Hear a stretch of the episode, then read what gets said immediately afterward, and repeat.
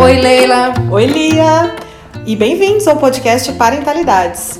Hoje, que honra receber a nossa convidada, é a nossa mestra, a Beth Rodrigues. E mestra por quê? Porque eu e a Lia fomos certificadas em disciplina positiva pela Beth. E o currículo é extenso dela, né? É muito extenso, então eu vou ler para não esquecer nada. A Beth dá curso de formação de professores de inglês para crianças e adolescentes na PUC, aqui de São Paulo. Ela é consultora educacional, palestrante. Ela dá workshops em diversas escolas para professores, coordenadores equipe de gestores. Ela é trainer em disciplina positiva e aí depois ela vai explicar o que, que isso significa. É, ela dá cursos de certificação internacional. É, ela é co-tradutora de vários livros: Disciplina Positiva, Disciplina Positiva em Sala de Aula, Disciplina Positiva para Crianças de 0 a 3 anos, Disciplina Positiva para Adolescentes e os baralhos Disciplina Positiva para Educar Filhos, Disciplina Positiva para Professores e Disciplina Positiva para Casais. Então, agora eu acho que cabe a ela complementar um pouquinho essa apresentação e contar pra gente um pouquinho sobre ela, sobre a trajetória e como é que ela veio parar até aqui. Bem-vinda! Bem-vinda. Muito obrigada, minhas queridas. Obrigada pelo convite, pela oportunidade. Eu só vou já atualizar os dados aí. Por Tem- favor.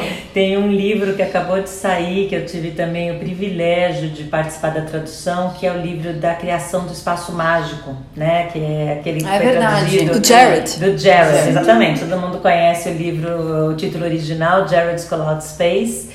E a gente optou por não ter Jared. Aliás, o nome do personagem não é Jared, é Tom. E daqui a pouco vocês vão descobrir por quê. e aí é, teve esse livro e tem um que vai ser lançado agora em novembro. Eu não sei exatamente como vai ficar o título, então esse eu não vou contar, tá bom? Tá bom. Mas que nós já entregamos para a editora, então tem mais um aí para essa listinha muito boa. Bom, eu sou mãe, eu acho que essa é uma parte importante do currículo, Claro. né? E hoje minha filha já tem 22 anos, mas quando eu conheci a disciplina positiva foi em janeiro, fevereiro e março de 2008. Eu fui fazer um curso nos Estados Unidos, porque na época eu era responsável por trazer uma ONG para o Brasil.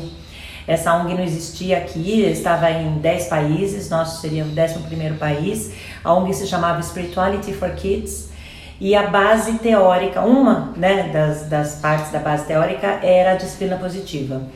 Estávamos em seis brasileiros fazendo um curso lá de três meses, no qual a gente também teve, além de toda uma introdução teórica né, sobre habilidades socioemocionais, inteligência emocional e tantas coisas, entre elas a disciplina positiva, nós também fizemos estágio em escolas americanas com crianças que a gente né, em inglês chama children at risk, então crianças com ah, vulnerabilidade social.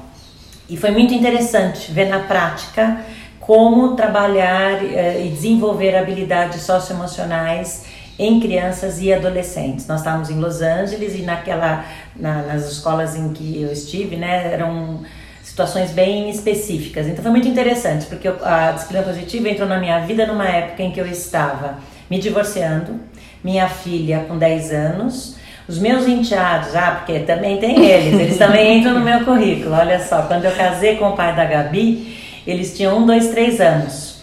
Mas nessa época eles já eram adolescentes. E nós, assim que chegamos no Brasil, começamos a trabalhar com diferentes ONGs aqui em São Paulo e também em escolas públicas. É interessante porque eu já vinha trabalhando como professora desde 16 anos de idade, com diferentes idades, né? Educação infantil, Fundamental 1, escolas de línguas, escolas, colégios particulares, como coordenadora há muitos anos. Eu fui até diretora de escola, já tinha sido diretora de escola durante 14 anos naquela época. E foi minha primeira experiência na rede pública. Então, como professora de turmas em Paraisópolis e em outros locais em São Paulo, eu tinha turmas de mais ou menos 47 alunos, 49 alunos e muitos desafios. E desafios diferentes dos que eu estava acostumada. Então, a disciplina positiva se mostrou muito eficaz no meu papel de mãe, de madrasta, de professora, com formação de professores e na vida pessoal, né, que a gente acaba trazendo para todas as áreas. E foi quando eu me encantei. Aos pouquinhos, eu e algumas colegas fomos fazendo os cursos à distância e num desses cursos nós tivemos a oportunidade de conhecer, né, via Skype, a doutora Jane Nelson e a Lynn Locke, mas no caso, por Skype foi a, a Jane Nelson. E foi ela que nos contou que a editora Manoli tinha comprado os direitos de tradução do livro Disciplina Positiva. E foi dessa vez que nós, uh, em trio, eu, Imari e Samantha, nos oferecemos para participar do processo seletivo para nos tornarmos tradutoras do material. Como eu já tinha feito letras, mestrado em linguística aplicada, já vinha dessa área, mas confesso, não tinha feito tradução ainda. Uhum. Eu trabalhei sempre no magistério. E foi uma primeira, nós passamos, fomos aprovadas, né? Mandamos lá todo o nosso currículo e uma, uma amostra Passamos e foi assim. E logo depois a doutora Tia Nelson veio, né, a convite da editora Manoli, para o lançamento do livro em 2015.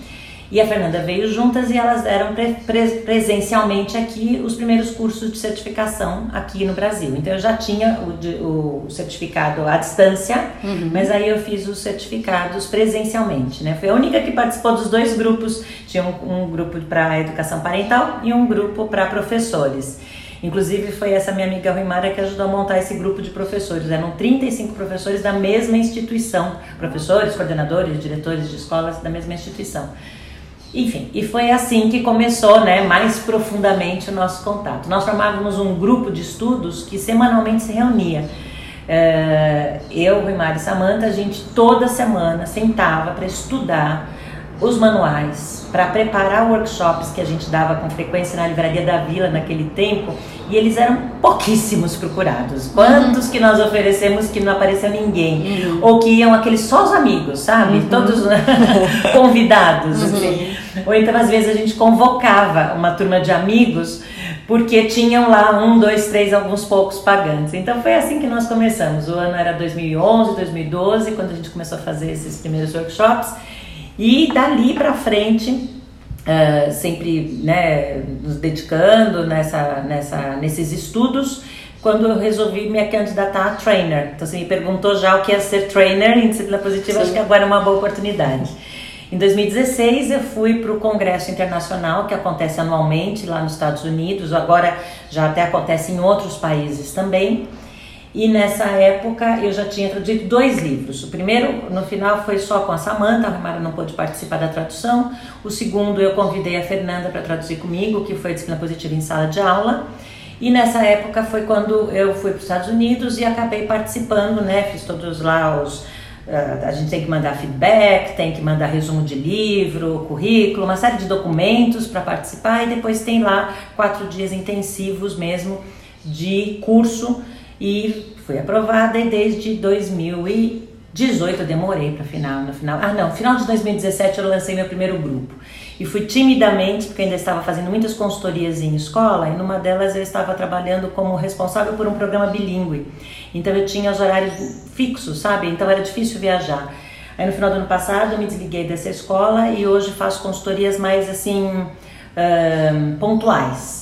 Então, desde então, eu pude viajar mais e agora tenho, já estou indo para o meu 23 grupo Uau. de educação No parental. Brasil inteiro, né? É, em vários lugares do, do país. Uhum. É, eu já tive a oportunidade de ir para o sul, de ir para o nordeste, é, enfim, várias, várias regiões, muito legal. E ainda não dei certificações para professores e está nos meus planos para o ano que vem. Aí eu vou, vou, me aprofundar porque é uma área que eu adoro, né? Sendo professora há 37 Sim. anos, uhum. eu realmente quero também fazer esse trabalho. Tenho feito um, bastante trabalho nas escolas com pais também, além de professores mencionaram. Ah, eu sou uma delas. Ah, é? Fiz palestra na escola do meu filho, para os pais de primeiro ano. Ah, é verdade. Agora que você está falando, eu tô lembrando. é muita gente, eu sei que é Não, muita é que gente. Nessa escola em especial, acho que foram umas sete palestras. Então, tem algumas escolas que me contratam mesmo para palestras para pais e também cursos para gestores, que foi o caso dessa escola. Uhum. É, e outras é só para um ou para outro, então é bem, é bem diferente o trabalho. E essa palestra foi antes de você fazer a certificação? Não, foi depois. Foi depois. É, a Beth até falou, vocês têm uma colega educadora parental. eu adoro fazer isso. Sempre que eu tenho oportunidade, que eu estou em algum lugar, principalmente em outras cidades, eu aviso as pessoas do, do, da região, né? Que estão lá, mas aqui eu também fiz isso. Fiz isso no seminário de mães, fiz isso agora no evento que teve também um, organizado pelo Jornal Metro também, né? Então eu sempre que tenho a possibilidade pergunto se tem educadores parentais certificados, peço que se levantem, que se apresentem. Eu acho que é uma forma de divulgar o nosso trabalho, né? Sim. De mostrar que existem níveis e níveis de conhecimento da disciplina positiva, que, que não basta. Uh, Achar a teoria bonita, né? Isso, ou então assistir uma palestra de uma uhum. hora, que qualquer né, é, pessoa pode assistir, se encantar, porque é apaixonante mesmo, e depois achar que isso já é suficiente para sair disseminando. Veja lá, a gente sempre recomenda que a pessoa primeiro aplique na própria vida e depois é, compartilhe, e deve sim compartilhar esse conhecimento. Eu acho que é por isso que a disciplina positiva é tão apaixonante, na verdade, né? Porque a gente imagina que seja uma coisa para os filhos. Como criar os filhos, como educar os filhos. E na verdade a gente se transforma. Exatamente. E eu queria começar justamente com essa pergunta: o que, que é a disciplina positiva? Uhum. Quais são os fundamentos para você contar para os nossos ouvintes? Tá ótimo. Então vamos lá.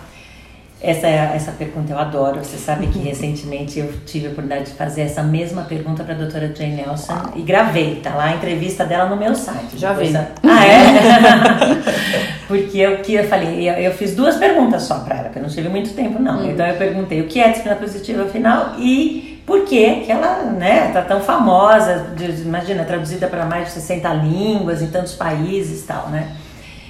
E então a resposta é a seguinte: a disciplina positiva é uma abordagem socioemocional para que nós, pais, mães, educadores, possamos desenvolver nas crianças, nos adolescentes, habilidades de vida, prepará-los para a vida.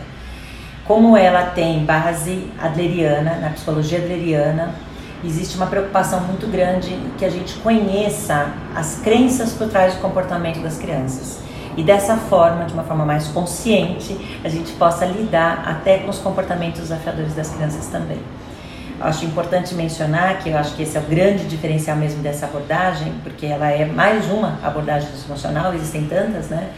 O fato de que os cursos presenciais são cursos recheados de vivências. E todas essas oportunidades que as pessoas têm, pais, mães, educadores, de se colocar no lugar dos seus filhos, dos seus alunos e imaginar o que será que ele está pensando, sentindo, né? Que decisões ele forma, que crenças estão sendo formadas, é uma mudança de paradigma. Por isso que eu também gosto de definir a disciplina positiva como uma, uma grande mudança de paradigma, porque você passa a olhar para essa criança, para esse adolescente com outro olhar.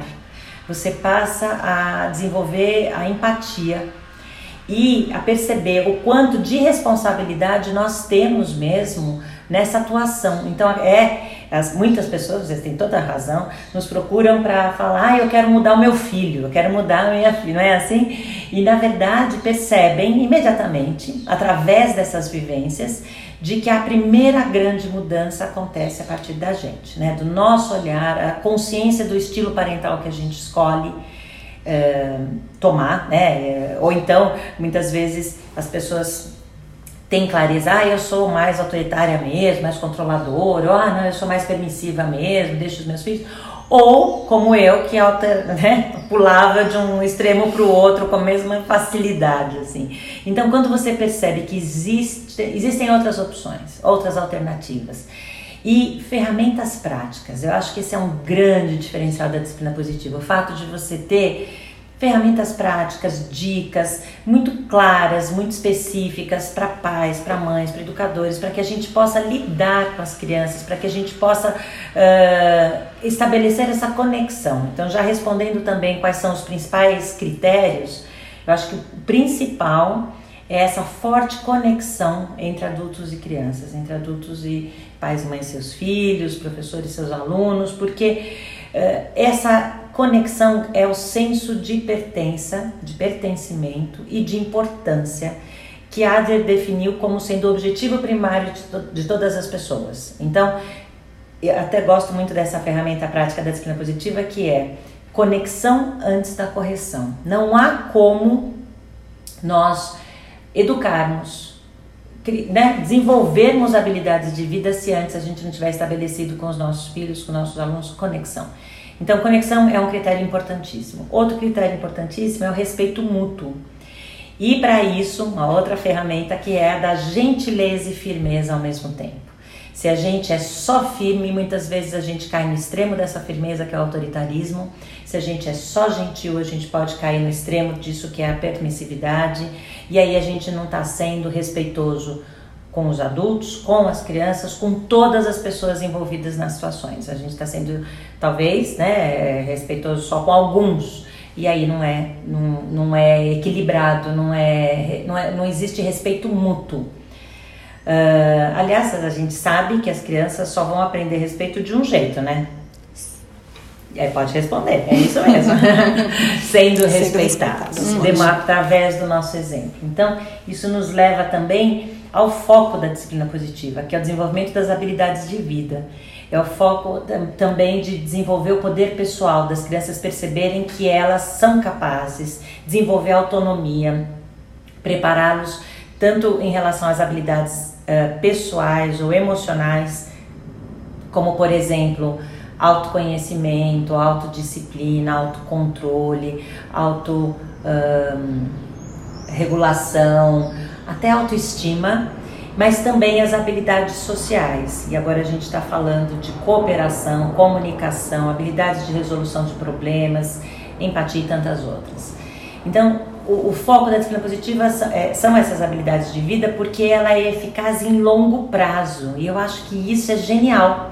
Não é mais, eu sempre brinco que não é mais uma modinha, não é essa, ah, essa é a metodologia da, da moda, né, do uhum. verão. Uhum. Não, e primeiro que não é uma metodologia, ela é uma abordagem que tem uma teoria muito clara, teoria adleriana, baseada em Alfred Adler, em Rudolf Dreikurs, que foi um de seus seguidores, desenvolvida pela doutora Jane Nelson no começo dos anos 80, através de inúmeros livros e com outros dezenas de autores com os quais ela escreveu vários livros, né? Então, a disciplina positiva hoje tem inúmeros títulos, são mais de 20 títulos, e sempre com essa base teórica, sempre com esse foco em que seja eficaz em longo prazo, focando no desenvolvimento de habilidades de vida e não só em resolver ali o problema, aquele comportamento desafiador que surge e que também, de bônus, é o que a gente ganha usando essa abordagem. Uhum. Beth, uma coisa interessante, né? Porque, como você disse, a doutora Jane Nelson desenvolveu a disciplina positiva nos anos 80. Uhum.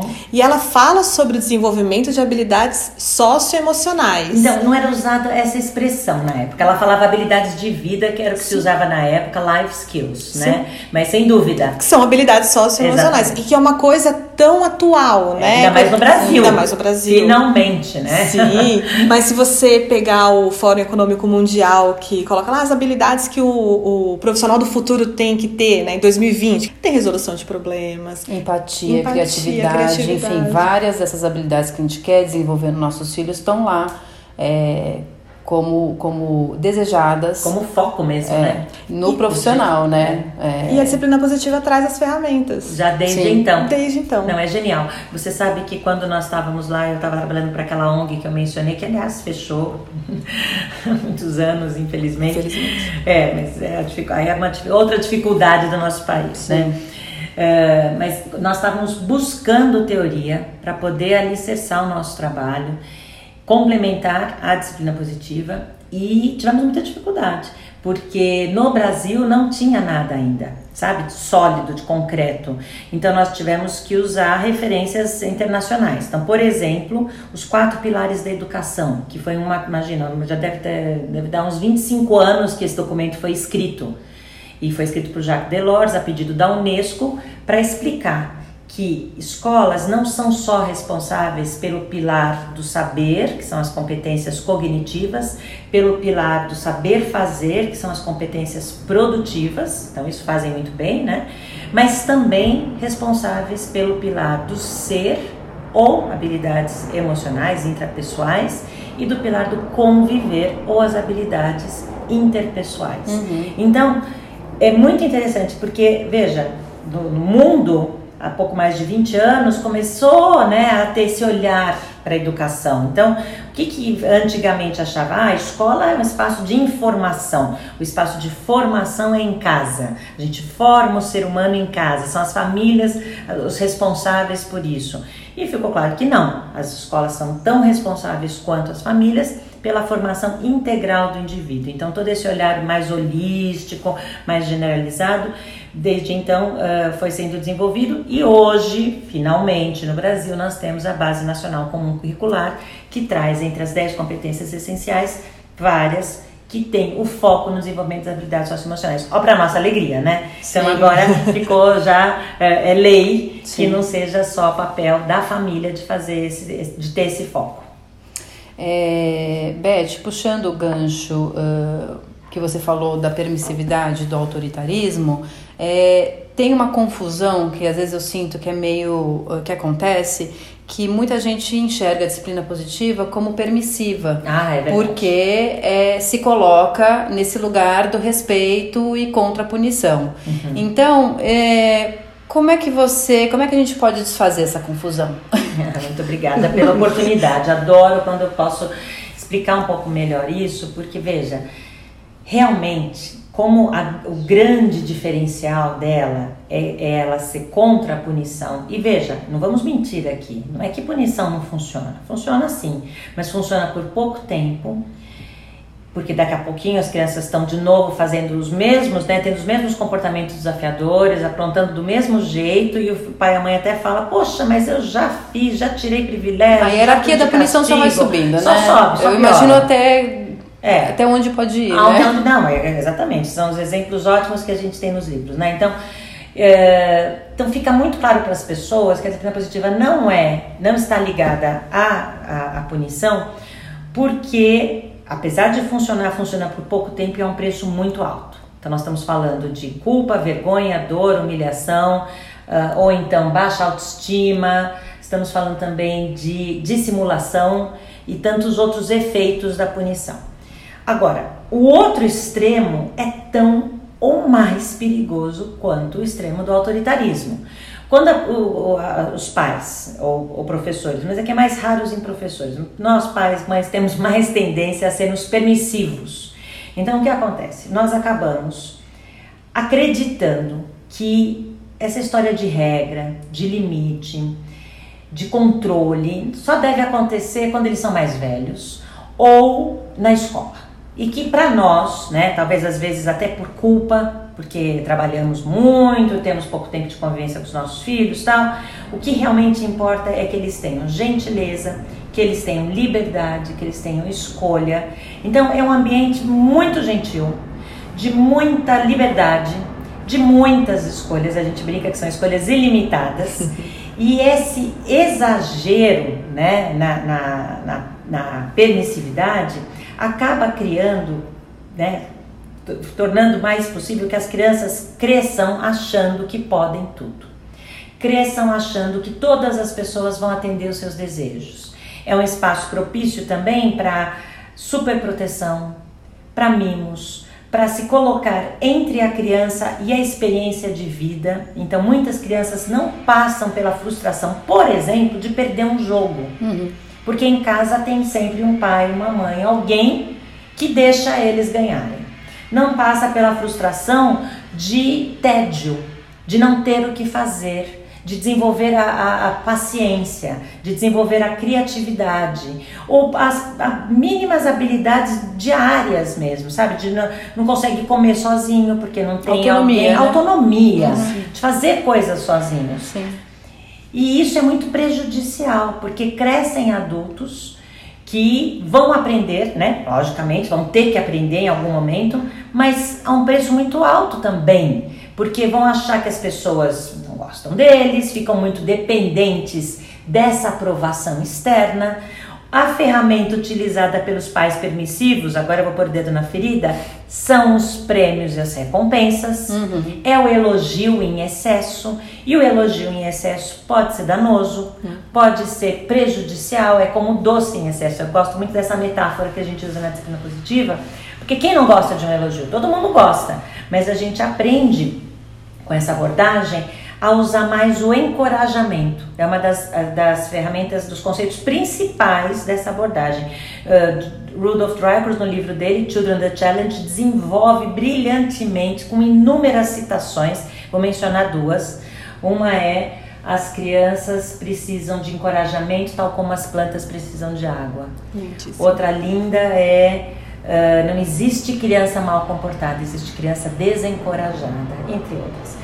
Então, veja, pais e mães permissivos não percebem, porque você tem um clima bom, você tem conexão, você tem afeto, carinho, né, alegria, liberdade, não, mas não percebem os efeitos em longo prazo que é de não desenvolver na, nos seus filhos os músculos da resiliência. Uhum. Então, por isso, a disciplina positiva não reforça, não apoia esse tipo de educação também.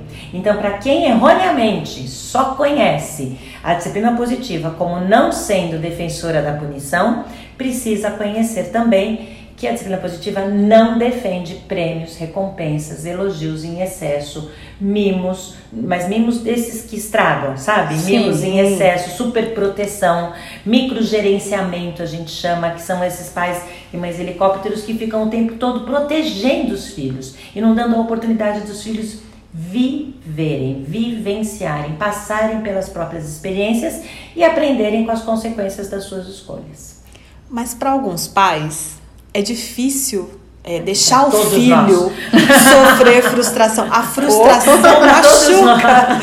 É com certeza, ninguém quer ver o filho sofrendo, chorando. Ai, Leila, é difícil para todos Sim. nós. É muito difícil. É muito, você sabe que às vezes eu fico muito preocupada com que as pessoas fiquem com uma imagem errônea de que nós, que estudamos o assunto, que nos encantamos com essa abordagem, sejamos pais e mães perfeitos. Isso não Imagina. existe. Uhum. Eu cometo erros todos os dias e todos os dias também na educação dos meus filhos. O que eu posso, ouso dizer, é que hoje eu cometo menos erros do que eu cometi uhum. ano passado. É um processo. A gente está né? mais atenta. Né? É, exatamente. Então eu acho que essa consciência, então quando você eu percebo que eu tô lá perdendo a paciência e começando a gritar, ou que eu fiz um comentário que poderia ter sido outro, uhum. que eu fiz uma, uma crítica ao invés de, de, de, tocar no encorajamento, que eu poderia, ao invés de dar uma ordem, eu poderia ter feito uma pergunta. Existe essa consciência, acho que esse é o primeiro passo, uhum, né? Sim. E a gente consegue, assim, depois de. É, é um esforço, mas depois de prática, de colocar essa abordagem na prática, utilizando essas ferramentas que são tão eficazes, você consegue coletar, você tem o resultado final é uma relação mais harmoniosa, mais respeitosa e isso é genial. Uhum. Então, é, eu, minha recomendação para as pessoas é não tenham medo de tentar. É difícil, é lógico que é, mas como não existe, olha que coisa boa. Esse é um outro conceito da disciplina positiva que eu tinha esquecido de mencionar para a disciplina positiva não existem pessoas perfeitas, né? Pais, mães perfeitos, filhos perfeitos. Uma das, das deliciosas atividades é aquela para trabalhar as expectativas, as Sim. altas expectativas que nós colocamos que não existem. E também que os erros são vistos como oportunidades de aprendizagem. A gente pode e deve conhecer, assumir e reparar os nossos erros uhum. e ensinar isso para os nossos filhos. Então isso é maravilhoso porque tira um peso das nossas costas, sabe? Tem aquela a famosa frase coragem de ser imperfeito, que hoje está sendo tão difundida, tem livros sobre o assunto e tudo, tá lá no livro do Dreyfus lá, do, sabe, 1960 e bolinha. Então, o cara já falava sobre a coragem de ser imperfeito.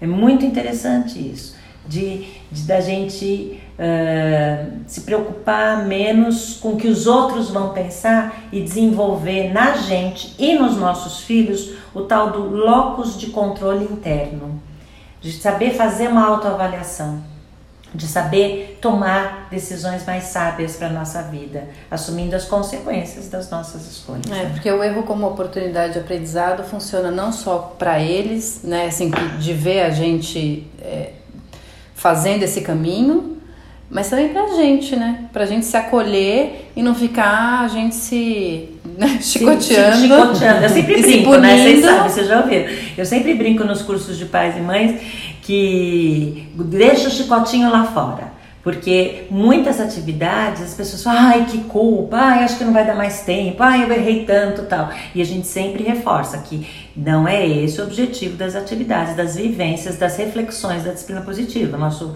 foco é desenvolver essa consciência para que haja sim uma mudança, por isso que é uma mudança de paradigma e que você consegue ter relações mais harmoniosas, como a gente já falou. Então, cuidado para não ir para os extremos, não ser só firme, não ser só gentil e aprender a ser um líder. Atenção com essa palavra, que ela é importante, eu sei que muita gente não gosta, mas um líder firme e gentil ao mesmo tempo. Então, Betty, a gente gostaria de pedir para você dar uns exemplos Concretos. de como ser gentil e firme ao mesmo tempo. Tá bom, vamos lá. Porque às vezes tem muita gente também que tem dificuldade de falar, mas firme, gentil. Como que é isso, Como? né? O que significa isso, né? Então, vamos lá. Um- uma clássica, vamos pegar uma situação em qualquer. Me ajudem com um exemplo do dia a dia. O filho não quer Não quer tomar banho. Pronto, Ah, adoro. essa Todo dia lá em casa. Adoro. Quem nunca? Sabe que acho que esse vai ser um dos próximos vídeos aí, viu? Porque é um clássico mesmo, né? Então vamos lá. Acho que a gente pode, na mesma frase, na mesma situação, seja, começar sendo gentil para poder estabelecer essa conexão. Então, um dos muitos jeitos é você validar o sentimento do seu filho. Então, quem nunca sentiu uma preguiça danada de tomar banho no fim do dia ou num tempo mais frio, né, que vai dar, né, vai Ou quando você frio, tá fazendo uma coisa muito legal. Muito legal. Poxa, eu vou parar minha brincadeira pra tomar banho. Eu vou parar de assistir esse desenho animado pra tomar banho. Não, não quero, né? Você não tá me oferecendo uma, uma troca muito Mas agradável. justo, é. É. Então, acho que validar o sentimento, que é uma ferramenta da disciplina positiva, ela é genial. Porque você se aproxima, você se humaniza do seu filho, dizendo: Poxa, filho, eu imagino, né? Dá preguiça mesmo no frio. Você sabe que nem sempre eu também tenho vontade de tomar banho, eu entendo. Isso, só isso já é genial. Então você de- demonstra compreensão, você demonstra empatia, você mostra para o seu filho que é normal sentir qualquer um desses sentimentos de preguiça, eh, qualquer, qual- aliás, qualquer um, né? Raiva, medo, tristeza, dor, não, dor não é sentimento, tristeza, eh, Raiva, medo, ra- alegria. alegria, enfim, qualquer sentimento, frustração, né? Bom, acho que esse é, é um jeito de demonstrar. E aí você vem com a firmeza, com o limite, com a regra, com o combinado, com o acordo. Então, por exemplo, e precisamos tomar banho antes do jantar. Vamos ver, né? Que foi o que nós combinamos em relação sim. ao nosso quadro de rotinas. Então, para isso, a disciplina positiva nos ensina a utilizar, a, a elaborar, por exemplo, um quadro de rotinas, no qual a gente pega essas horas mais críticas do dia e, junto com as crianças, as crianças participam dessa confecção, dessa elaboração, com desenho, com foto deles, ou fazendo a legenda, você já sabe escrever, né? Eles montam com a, a família. eh, a ordem, a sequência das atividades. Então eles aprendem coisas que eles já até sabem, porque já aprenderam antes, do tipo a gente lava a mão antes das refeições, a gente escova os dentes depois das refeições, a gente vai escovar os dentes antes, a gente toma banho, aí depende, né? Cada família é num horário. A gente faz o que antes e depois. E as crianças tendo essa clareza, tendo esse acordo feito, você consegue ser firme e voltar no acordo. Então, é respeitoso dizer alguma coisa? Vamos supor que já tenha sido feito esse quadro de rotinas. Que o seu filho já sabe que uma das né, que o jantar só vai rolar depois que, por exemplo, a criança guardou os brinquedos. E que antes de guardar os brinquedos ela toma banho, e que eh, antes de guardar os brinquedos ela brinca, e que antes de brincar ela toma banho. Então aqui existe uma sequência ali que foi combinada naquela família, que é banho, brincar, guardar brinquedos, jantar. Por exemplo, tá? Peguei um, um recorte aqui. Pode ter coisas antes, pode ter coisas depois. Você fala uma frase do tipo, filho, eu sei da preguiça, né? Tomar banho e tá quase na hora do jantar. Então, precisa mesmo ir agora. Pronto. Você foi gentil validando o sentimento e você foi firme dizendo o que precisa ser feito. Ao invés do que tradicionalmente, não sei vocês, mas eu várias vezes, às vezes até de outro cômodo da casa, gritava para minha filha me ouvir, porque eu tava lá na sala ou na cozinha, sei lá, preparando jantar, e minha filha lá no quarto ou em algum lugar, filha, vai tomar banho, tá na hora do banho, quer dizer, como que depois a gente fala para esse mesmo filho que não pode gritar se você chama Sim. gritando? Né? Então, é, é esse, tipo de dica que eu acho genial na disciplina positiva, que a gente passa a substituir as pequenas ordens e instruções do dia a dia por perguntas, por orientações, por frases. Então, ao invés de gritar, você vai falar olhando no olho do seu filho, você vai falar num tom de voz mais respeitoso, você vai uh, oferecer escolhas limitadas. Eu acho essa outra ferramenta genial, porque ela é gentil e firme ao mesmo tempo. Uhum. Ao mesmo tempo que você fala para o seu filho, por exemplo, filho, você quer tomar banho no seu banheiro ou no meu? Você quer usar esse sabonete aqui embaixo ou esse líquido? Você quer se secar com essa toalha aqui ou com essa? Ou até, excepcionalmente, filho, hoje está muito frio. Você quer tomar banho, uh, vou inventar aqui, uh, antes ou depois, sabe, mudar um, a rotina em algum dia por algum motivo específico. Então, quando você oferece escolhas e você até termina dizendo, você decide, essa criança vai amar, né? Porque ela Sim. vai ouvir isso e vai ser, ah, eu que decido, eu que vou decidir. Então, ela percebe, ela passa a ter escolhas. Não é como aquela criança do pai e da mãe controladores, autoritários, que não dão escolha nenhuma para os filhos. Ou como aquele pai e mãe permissivo que, ah, filho não quer nem tomar banho, ah, tudo bem, então hoje pode pular. E aí ele cresce achando que pode pular, que pode burlar as regras todas, né? Porque. Então, é muito interessante saber que existem, entre outras, essa ferramenta das escolhas limitadas, que você adulto define quais são as opções que são razoáveis, que são respeitosas e que seu filho pode escolher, porque para você que diferença faz ele usar essa ou essa toalha, ou esse ou esse, e aí vai da sua criatividade também de variar, né, uh, essas, essas opções. É lógico que essa, esse tipo de exemplo que eu dei funciona melhor com as crianças menores, porque também está ligado ao distrair e redirecionar, que funciona bem com os pequenos. Com adolescentes, você precisa ser mais inteligente. Você vai, apesar de que esse problema do banho na adolescência, a partir do momento que eles começam a andar em grupo, a namorar, Sim. a paquerar, diminui. Sei, o problema é outro. Aí eles não querem sair do banho, sabe? saber. Resgatando aí esse exemplo que você deu, Beth, por exemplo, né, desse, desse filho que, que ele precisa tomar o banho uh, antes do jantar, que é o combinado da família, que ele participou do quadro, etc, etc.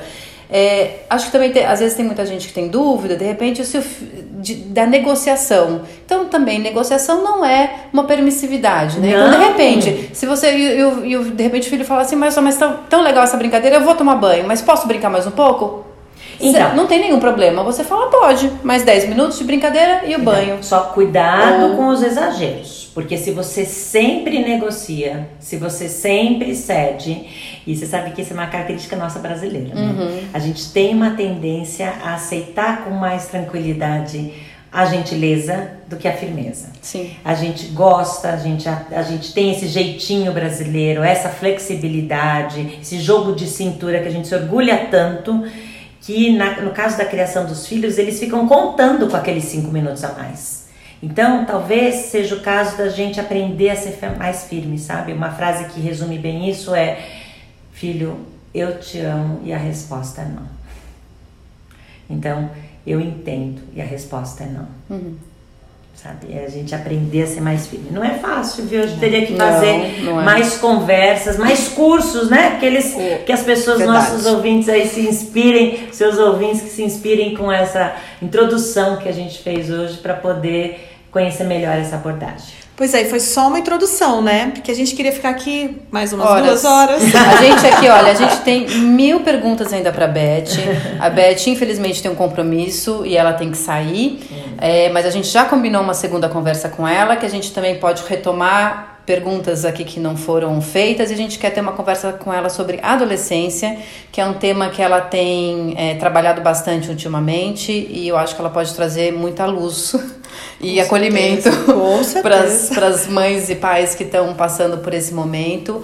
É, a gente só agradece, Beth. Eu que agradeço é, muito, a oportunidade, a, o espaço né, de, de divulgação, a escuta e o interesse de vocês, que eu sei que não são só educadoras parentais certificadas em disciplina positiva, mas mães que põem em prática essas, uh, esses conceitos, Estamos na batalha. ferramentas. Todos é, todo mundo. Com a coragem de ser imperfeito e a gente segue. Sucesso, Sim, queridas. Muito obrigada. Obrigada, obrigada Beth. Um beijo. Beijo. O Parentalidade é um podcast quinzenal se você quiser ser avisado sobre os novos episódios, não esquece de seguir o podcast. E se gostou, compartilha nas suas redes sociais. Aproveita e segue a gente também no Instagram. Nossos perfis são o arroba liavasco, underline do cacau e o arroba conecta.me. Se você tiver alguma sugestão de tema ou entrevistado, basta escrever pra gente no podcast parentalidades.gmail.com. E até o próximo episódio.